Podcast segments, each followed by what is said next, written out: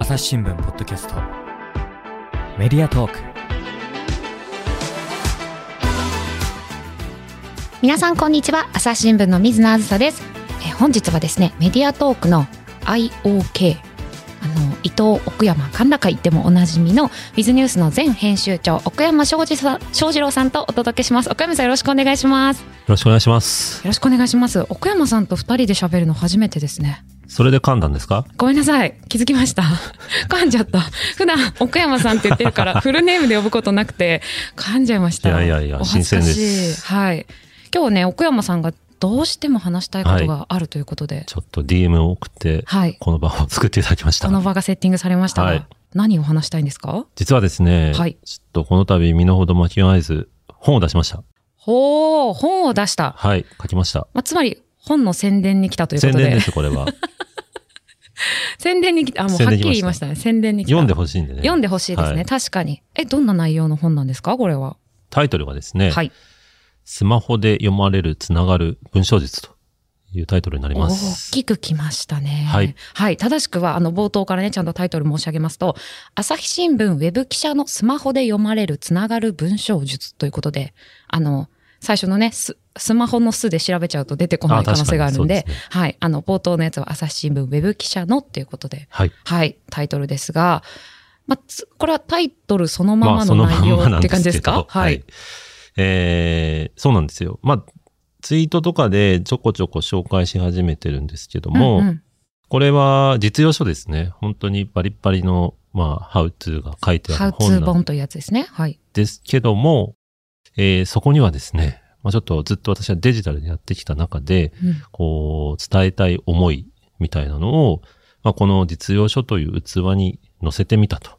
いうのが、ちょっと正確なところなんですよね。まあ、つまりその読まれる、つながる文章術のハウツーを書きながら、はい。まあ、奥山さんがビジネスでやってきた大事なこととか大事にしてきたことっていうのを盛り込んでるっていうことですかそうですねう。ーん。まあ、ちょっと振り返ると、あの、奥山さんね、あの、普段メディアトークで番組親しんでる方も多いと思うんですけど、何年からウィズニュースやられてたんでしたっけ？2014年です。?2014 年はい。からいつまで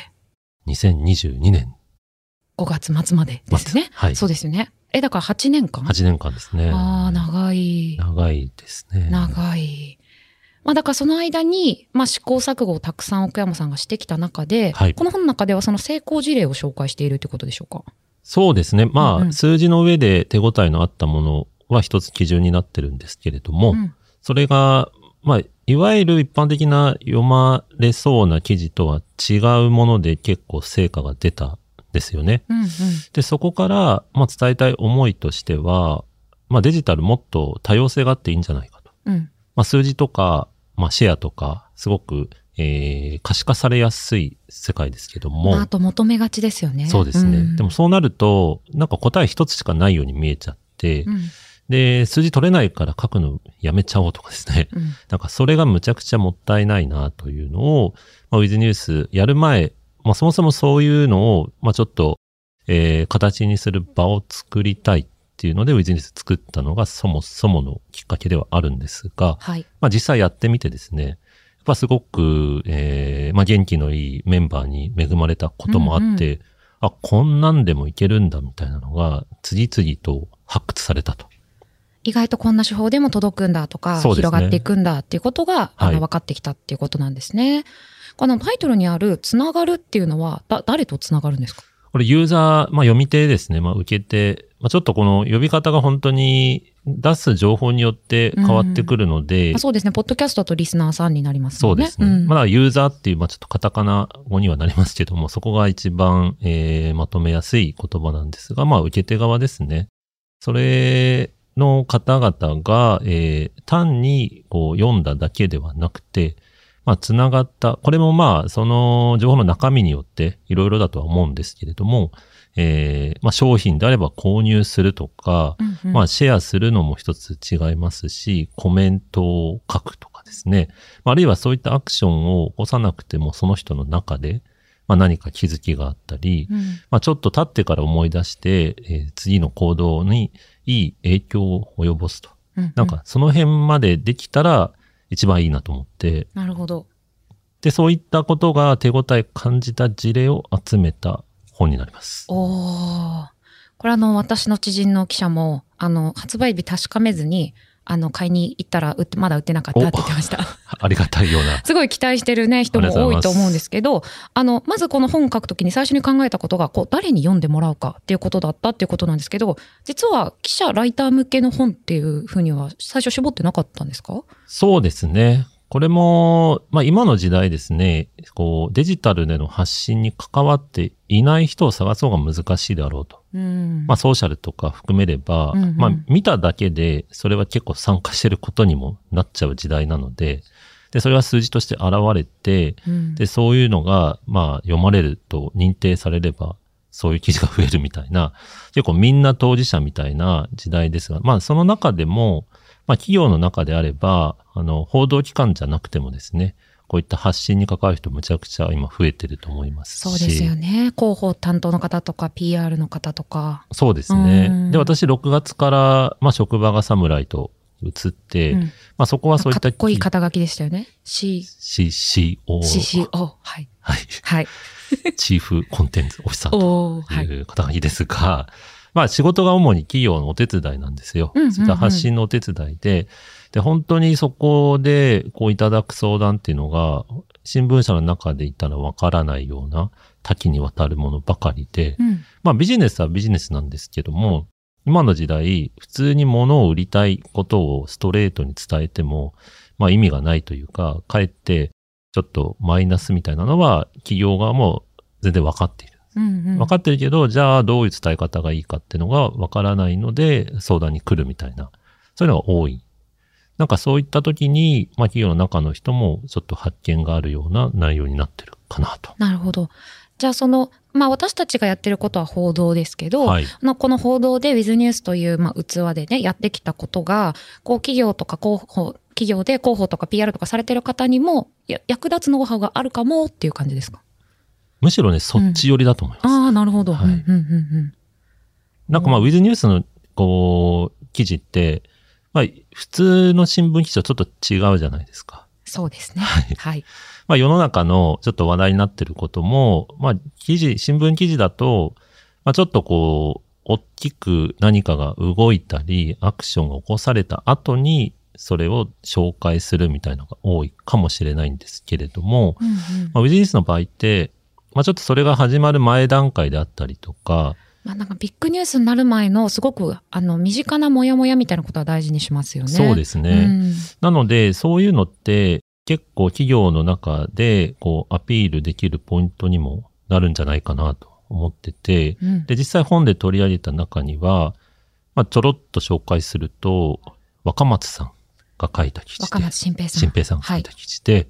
井村屋の小豆バはい。ーがなぜ硬いのかと。あ、硬いですね。硬いのかと。なぜ硬いのか確かに知りたい。でこれを、まあ、井村屋さんに聞くっていうシンプルではあるんですが、うんまあ、聞くことを誰も考えつかなかったんですよね。あ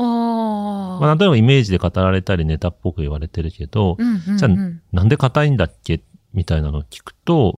これすっごいこだわりの結果硬くなってるっていうのがわかるわけですね。うんうんうん、でも、井村屋さんにしてみれば、全然当たり前のことなんですよ。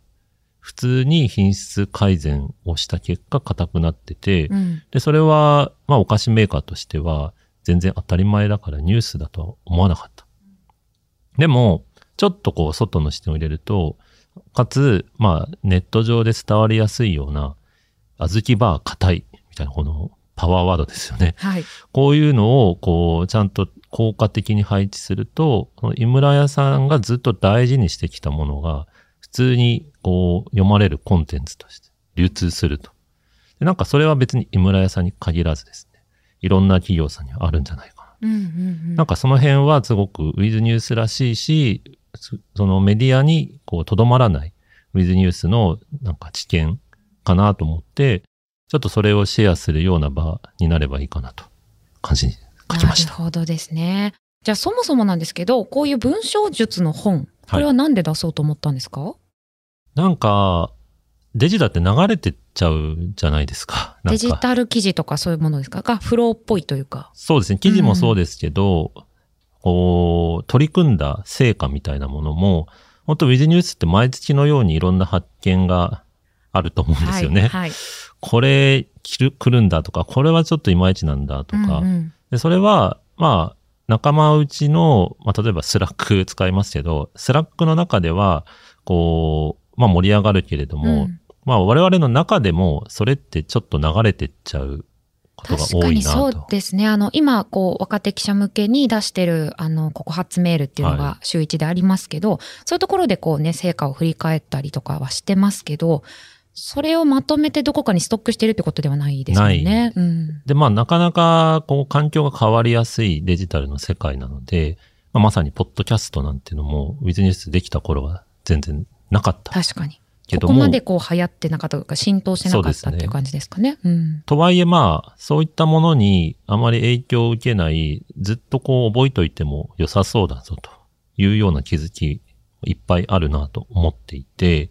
で、まあ、たまに社内の勉強会とか、まあ、他の会社さんに呼ばれて話したりとかするときに、パワポとかを作って、うんうん。で、それ意外と貴重な機会だったりして、まあ自分の仕事の振り返りになりますもんね。そうですね。んそれで、あ、こんなこともやってたな、そういえば、とかっていうのは自分の中で貯めてたものがあり、かつ、なんかこれを、なんか、なんでもうちょっと活用できないのかなとか、うんうん。つどつどなんかゼロから考えるようなことをやってるけれども、実は同じ社内でも隣の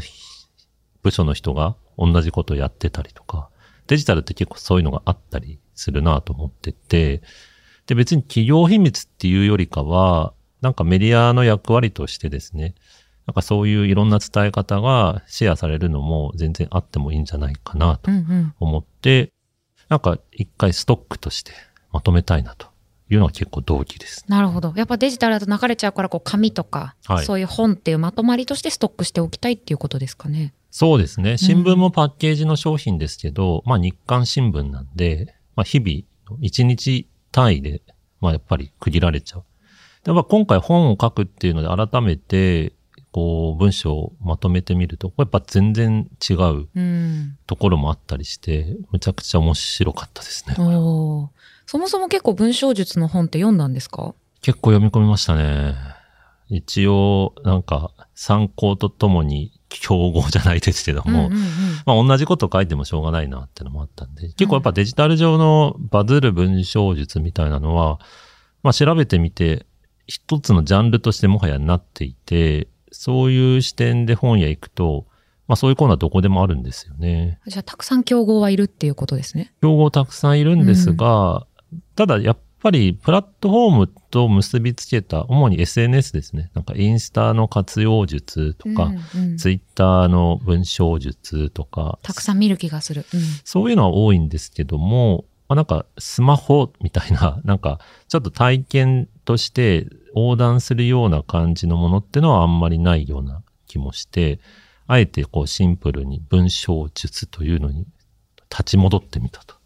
い。う感じです。あえて言うとおすすめとかってあるんですか？その競合他の本で言うと。それはね、うん最初に挙げたいのは、こう、ナタリーの、えー、カラキさんが書かれた、新しい文章力の教室。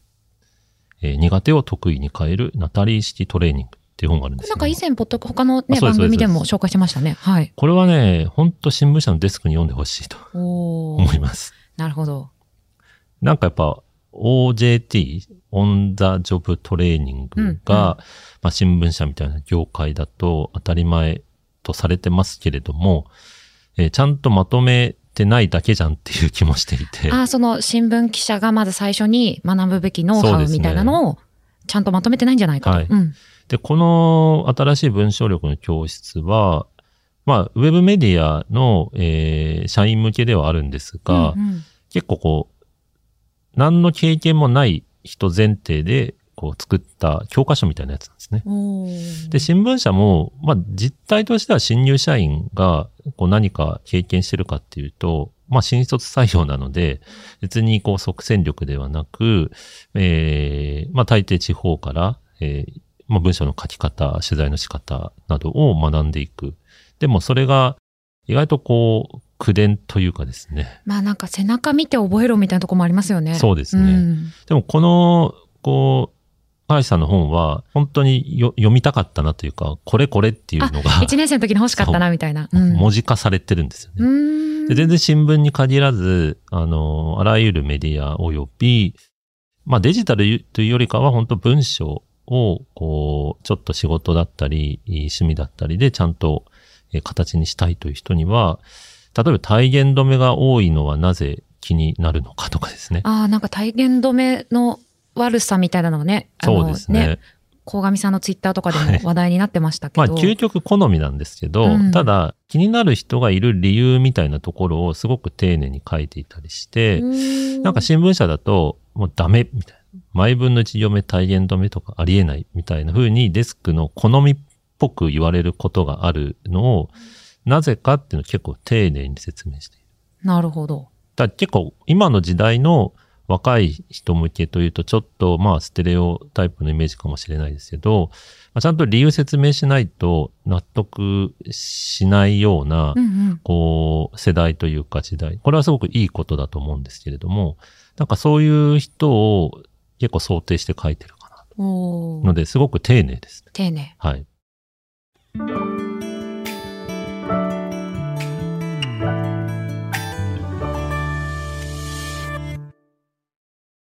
忙しい時でも大事なニュースはチェックしたい。それなら朝日新聞デジタルの紙面ビューアーとポッドキャストはどう？紙面なら見出しの大きさで大事なニュースが一目でわかるしポッドキャストは通勤中でもながら聞きできるよ。いつでもどこでも。朝日新聞。他にはありますか？他にはですね、まあ朝日新聞の先輩というか名物記者の近藤幸太郎さん。あれあの、ハワイでいな、ハハワイ、アロハです。アロハだ、そう。アロハで、あの、稲作をやっているそう方そうそうそう。んんで、彼が書いた産業で打つという本があるんですけども、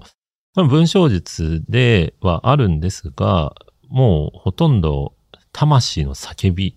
読み物ですね。なるほど。まあ、近藤さんすごく、こう、教養というか、いろんな知識のもとに、えー体験をこう書くみたいなこう文章が多分特徴だと思うんですけれども、なので稲作とか、まあ、漁師の体験とかも、なんか昔のヨーロッパの古典の思想書とかを 引っ張ってきながら自分の今の目の前の生活を、えーまあ文章にする。で、まあどういう思考でそれを書いてるのかっていうののハウツーではあるんですけれども、なんか彼の生き様みたいなのはですね、もしかしたら近藤さんにしかできないかもしれないとかって読むと思うかもしれないですね。うん。なので、真似するというよりかは、なんかその熱量に触れて、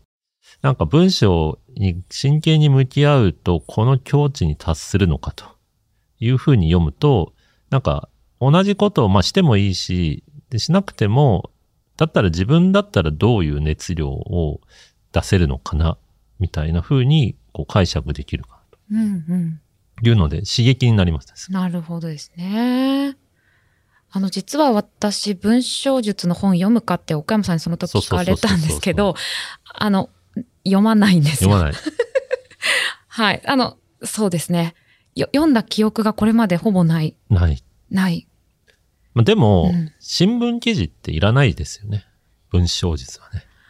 あの、やっぱり型がある程度あって、そこに合わせていくことはあったなっていうのは思うんですけど、まあそれがなんかこうこういうふうに書くべきだみたいな感じでまとまってる本とかは確かに読んだことないなっていう。私はちょっと勉強が苦手っていうのもあるのかもしれないんですけど、まあ、特にデジタル記事だと、なんかたくさん書いてたくさん発信しないと結局それがどう届いたのかみたいな分析もできないと思っていて、はい。なので、まあ、まず書こうぜみたいなところがあって、まあ、これちょっと勉強してない言い訳にもちょっとなるかもしれないですけど、読んでないですね。なので、あの、小山さんの本を読んで勉強したいなと、お願いします。はい、思っていますが、あの、この本の中では、ビジネスの様々な成功事例紹介されてるんですけど、あの、こう、岡山さんがすごいビジネスでそもそも大事にしてきたことっていうのも紹介されてて、これ私も意識してたこととか大事にしてきていることとかなり重なってるんですけど、あの、私が共感したところが、あの、子育てとか恋愛とか、普段の生活の中で起きる、ちょっとした出来事を通じて、ユーザーとつながることを大事にしたいっていうところですね。これは、あの、私も今、あの、フードライターの箱敦さんが、はい、名前のない鍋、今日の鍋っていう連載やってくださってますけど、本当に市政に生きる、あの、人々の暮らしとか、あの、まあ、食から見える暮らしですけど、なんかそういう普通を大事にするっていうのはいいなと思いました。そうですよね。うん今日の鍋企画を水野さんから相談した時も覚えてるんですけども、相談された時も覚えてるんですけども、いや、むっちゃウィズニュースらしいのを考えてくれたなと思って、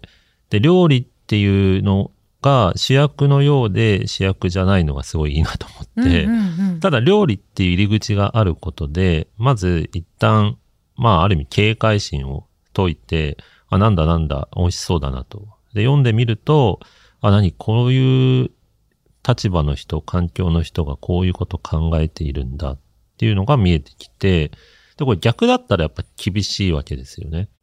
なんでこの。うん。なんでこの人の、こう、まあ、読めば絶対気づきがあるんだけれども、やっぱり見出しに取ろうとすると、普通感が出ちゃうと。で、これはうん、他の、まあ、コンテンツが、こう、派手派手しいから、やっぱ埋もれちゃうわけですよね。まあだから、いわゆるこう新聞だと、まあ私もデスクに毎度言われてましたけど、例えば記者会見の、知事の記者会見報告したら、まず見出しはって言われて、でその日のトップニュースになるようなこととかを自分のな頭の中で整理して、ニュースになることが記事になることはい。って思っていたんですけど、はい。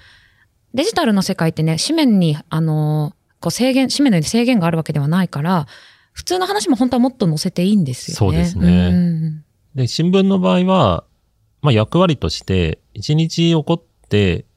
起こったことの中から、まあ、ちょっとこれ押さえておこうよとそうですね。いうのをチョイスする。価値判断して、そうですね。あの、今、あなたにお届けしたい大事なニュースはこちらっていうふうにお届けするってことになってますね。はいうん。で、それはそれでむっちゃ大事だから、今後も新聞としては守っていかなきゃいけないんですけれども、まあ、デジタル空間っていうふうに考えた場合、そればっかりじゃないというか、むしろそれじゃないものの方が多いわけで、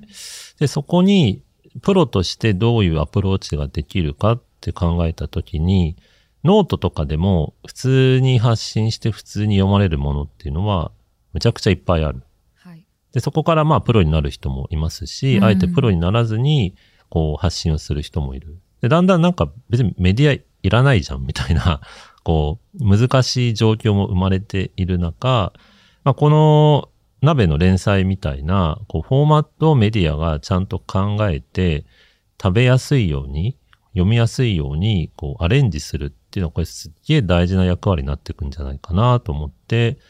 で、ウィズニュースの中では、まあ、単発の記事でもそういう視点を形にしてきましたし、で、できればそれをパッケージとして届けたいなと思って、まあ、例えば、with you。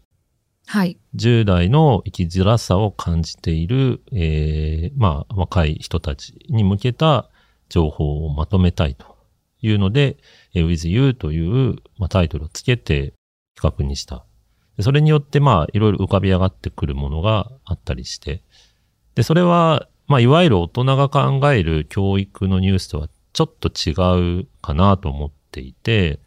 例えばいじめの問題も、こう、新聞記事になるものって、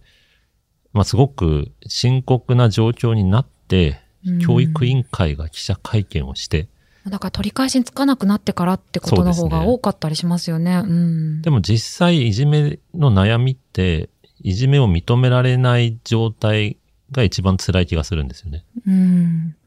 というか本当ならその自分で一番辛い選択をしない前に助けてってどこかに言えたり相談できたり、あの、逃げたりっていうことができたら本当いいですよね。うんでそこの分岐点がたくさんある中で、やっぱり最初、あ、これちょっと自分はいじめられているぞって感じつつも、やっぱり、こう、それを認めることのハードルってすごく高いわけで、それは、まあ人間の尊厳に関わるところで、学校生活っていう中でいじめられてるっていうのを認めるっていうのは、むちゃくちゃある意味勇気があることで、うんでも分かっていても言えないってこともありますしね。で、そこはでも、適切にそこが対応できたかもしれないタイミングがどんどん深刻化しちゃっていくみたいなもったいなさうんがあり。で、新聞の場合でも、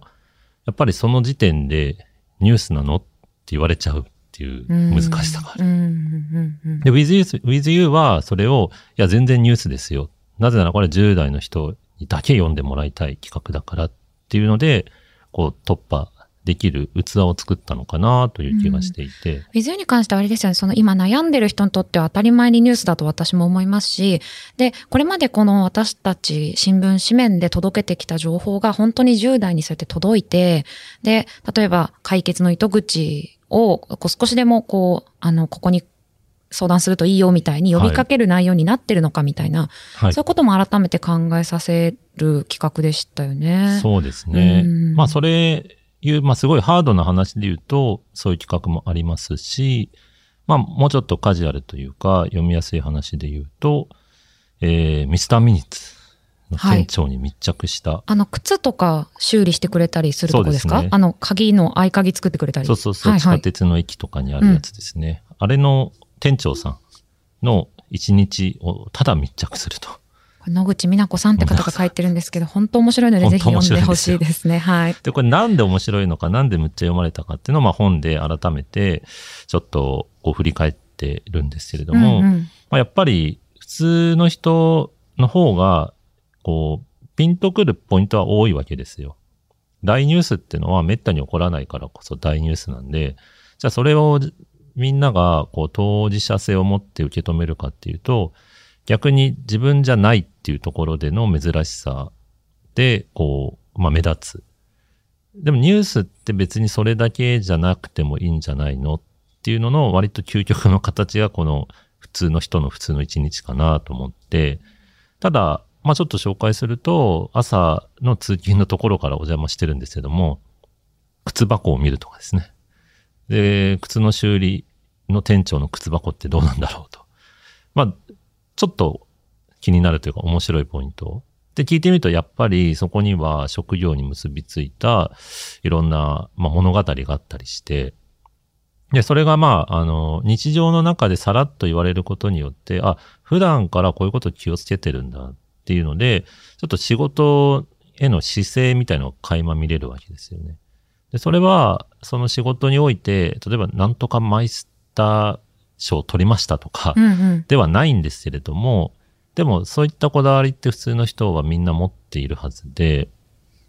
職種に限らず、そうですね。いろんな仕事でいろんなこだわりとかね、あの、これをやりがいと思っているみたいなことはきっとあると思いますよね。仕事じゃなくてもね、もちろんいいと思うんですけど。で、私も含めというか、別に賞を取るような人ばっかりではないっていうか、取らない人の方が多いから賞っていうのは珍しいわけで、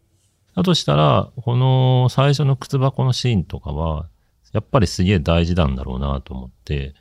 でも、新聞の紙面を開いたときに、靴屋さんの靴箱はこうだったって見出しどうつけるかっていうとなかなか悩ましいわけですよね。そこは悩ましいですよね。でもデジタルだとそれ全然 OK なわけですよ。うんうん。っていうなんか多様性もっといっぱいあっていいじゃん。で、しかもこれすっげえ読まれたから自信持って出していいよ。みたいな感じとして紹介させてもらってます。私もこの見出しにが立たないってすごくあの編集センター時代もたくさん悩んだことではあるのでわかるんですけど、でもなんかやっぱふ普通の人がたくさん集まって社会ができてて、で、その一人から見える社会、一人の暮らしとか一人の思いから見える社会ってあるじゃないですか。はい。で、あの、ウィズネス今、令和の専業主婦とかで、一人のその、専業主婦の思いから見える社会みたいなことを紹介したりとか、あと小さく生まれた赤ちゃんっていう、あの、低出生体重児の、はいあの、お母さんの思いとか、まあお父さんの思いとか紹介してる記事とかもあるんですけど、そう一人の、あの、と言葉から見えてくる社会を考えてもらう、味わってもらうっていうのがあってもいいなっていうの思いますね。そっちの方がね、やっぱ伝わりやすいことが多いんですようね。ん基本はやっぱりネットって一人の発信が多かったりするので、うんうん。ただやっぱ怖いのは、強くもあり、それはそれで多様性を担保するものではあるんですが、やっぱり一人なので、うんうん。ちょっとこう、ただ、正しい正しくないみたいな時に、こう、リスクを個人が背負っちゃう。それは発信する側もそうだし、受け取る側も、全部個人にそれが被ってくる怖さがあって、まあ、だからこそ間にメディアが入って、ちゃんとした個人の情報なり物語を届けるっていうのが、まあ、鍋の連載もそうですし、こう、野口さんの密着ルポも、メディアが個人のこう情報を物語を届ける時の役割分担がうまくはまったかなという気がしてます。なんかそこでぜひね、聞いてみたいお話なんですけど、あの、まあ、この本の中でも触れられてるんですが、デジタル空間で当事者性の強い記事はいはい。っていうのが強いと。っていうふうに紹介されていました。これについてちょっとお話ししてもらっていいですか？はい。はい。その、やっぱり、自分ごと化しやすいというか、自分ごとを伝えているので、もうそれはそうだよねっていうところが、あの、逆に言うと、新聞記事で、まあ、よく言われる批判の一つが上から目線みたいなのがあると思うんですけども、うんうんうんそれでは当事者性がないからとも言えるのかなっていう気がして、逆に私たちでも記者の時って客観性を持って書けとか、はいできるだけ自分の意見を入れるなみたいには習ってくるじゃないですか。はい。まあ、当然の結果なのかなという気もしてしまうんですけど。そねんそれが、なんかちょっと、温度がない、こう、体温がないような伝え方になってたり、無責任とまではいかないし、そうは思ってないんですけれども、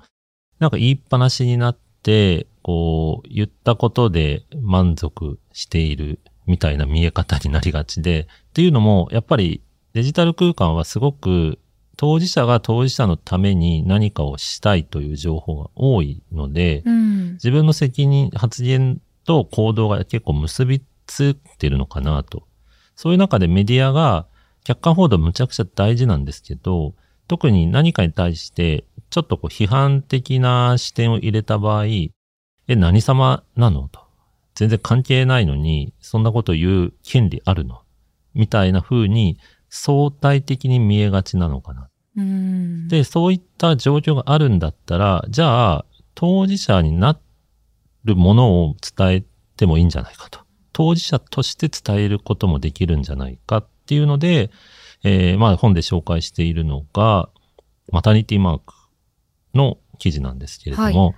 えーまあある記者が、えーずっとマタニティマークについては関心を持ってたと。で、これがまあなかなか、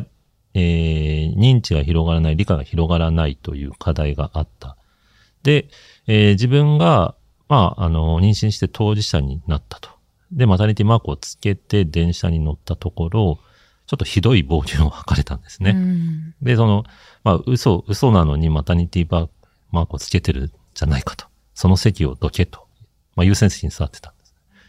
で。こう、その、その体験自体もちょっとショッキングなんですけど、まあ、記者として、なんでそういうことが起きるのかっていうのを、まあ、考えて、で、そこから、まあ、専門家であったりとか、行政であったりとかっていう取材を、まあ、広げていったんですけれども、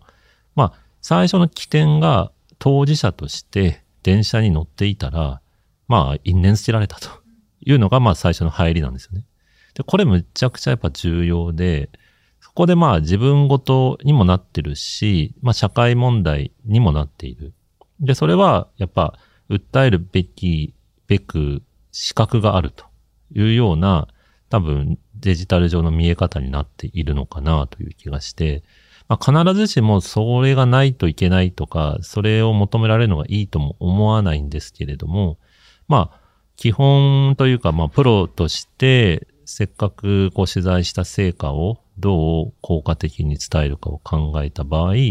まあ、こういうアプローチあってもいいのかな。うん。こうなんか自分が体験したり、自分が当事者になっている物事から、こう、あの、取材したり、こう、記事を展開していくみたいな方法は結構増えましたよね。まあ、最近結構多いですね。うんまあ、やってみたみたいなのもそうだと思うんですけれども、やっぱり、ちょっとそこも、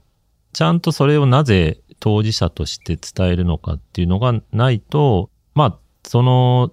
茶、茶化すじゃないですけども、やっぱり深刻にそれを悩んでいる人に、いきなり土足で踏み込むみたいな感じにもなりかねないし、実際ちょっとそういうので問題になるケースもたまには発生しちゃっているから、結構これは、あのー難しい取材手法な気もするんですよね。うん、私もバランス感覚がすごく問われるなとは思っていて、で、私は当事者じゃなくても、あの、発信したりしていくことが多い方なんですよ。はいまあ、例えば私、摂食障害ずっと取材してますけど、自分が摂食障害になったことはなくて、で、まあ、じゃあ自分が、んなんかこう、摂食障害に悩んでたって書いた方が読まれるだろうなと思っても、まあ、そうは書けない。でもやっぱりこれがすごく大事だと思ってるから、まあ、届け方はすごい試行錯誤するんですけど、こうでも逆にその当事者じゃないと語れないんじゃないかっていうふうに、こう逆のプレッシャーになったりもしないのかなって思ったりすることあるんですよね。いや、当事者性がはらむ問題ってそこで、まあ、その女性の、まあ、フェミニズムの活動とかも、うん。やっぱ、ちょっとそれに対して批判的な視点を持っている人から寄せられるのが、なんかやっぱり当事者性が目立ちすぎるようなところ、なんかそこに議論することすら拒否されていると思わせちゃう強さが当事者性にはあるので、なるべくそこは、その社会との接点であったり、非当事者との架け橋になるために、その当事者性を、えーまあ、用いているっていうのがむちゃくちゃ大事だなと思って、うん。なので、まあ、さっきのマタニティマークの記事で言うと、毎分第一段落のところで、一緒に考えてみませんか？みたいな感じにしたんですよね。あ、考えてみたかな。あ妊婦考えてみたかに気をつけることはあるのか？考えてみた。考えてみたうんうんみたいにして、で、これは、まあ、ある意味と当事者じゃなかったら、むっちゃ、これも、なんか、リスクがある書き方で、え、何その他人事感みたいになるんですけど、まあ、当事者だからこそそういった書きぶりができて、で、かつ、当事者側だけによらず、その、まあ、真ん中でもないんですけれども、じゃあなんでそのマタニティマークに対してちょっとこう批判的な態度を取ってしまうのか、そっち側の視点の、まあ、ハブ役みたいになれないのかとうんうん。いうので、その当事者性を発揮してもらったと。なんか私が考える、こう、記者がこういう当事者性を持った記事を出すとき、朝日新聞ポッドキャスト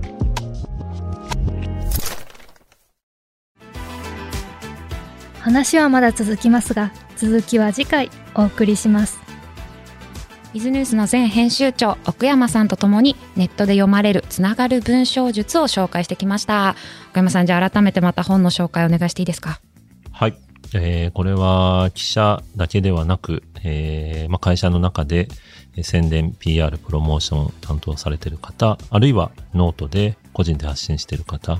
もっといい伝え方があるのかなともやもやしている人にすごく役に立つ内容だと思っております。役に立つ。かっこいいです。行ってみたい。はい、これ実はこのあの本にまつわるイベントも開催予定なんですよね。あ、はい。今決まっているもので言うと、3月31日、新年度最後の夜。はい、はい。金曜日。に、えー代官山蔦屋書店で、あのおしゃれな？はい。そこで、えー深谷さんを。あこの読まれるつながる文章術の挿絵を書いてくれた、はい読まり猫の深谷薫さんがはい。っ来てくださるて言ってる水野さんも来ます。はい。そうなんです。はい。あの、深谷さんと私と奥山さんで、はい。はい。何話しましょうかね。うん、やっぱりでも、夜回り猫のこう取り上げる、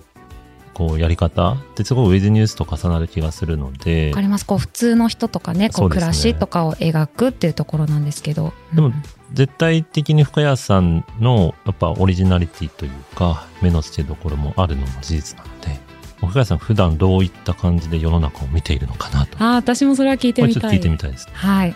ぜひこちらもね、いチェックしていただいて、これ奥山さんのツイッターとかこうチェックしていると情報出てきますね。てきます。はい。じゃあぜひ皆さんもすでにフォローされていると思いますが、岡山さんのツイッター改めてフォローしていただいて、あの情報を見ていただけたらなと思います。岡山さんありがとうございましありがとうござた。いました。リスナーの皆様、最後まで聞いてくださってありがとうございました。今回の番組はいかがだったでしょうか？概要欄のフォームやツイート、メールからご意見ご感想をお寄せください。朝日新聞ポッドキャスト、朝日新聞の水野朝がお届けしました。それではまたお会いしましょう。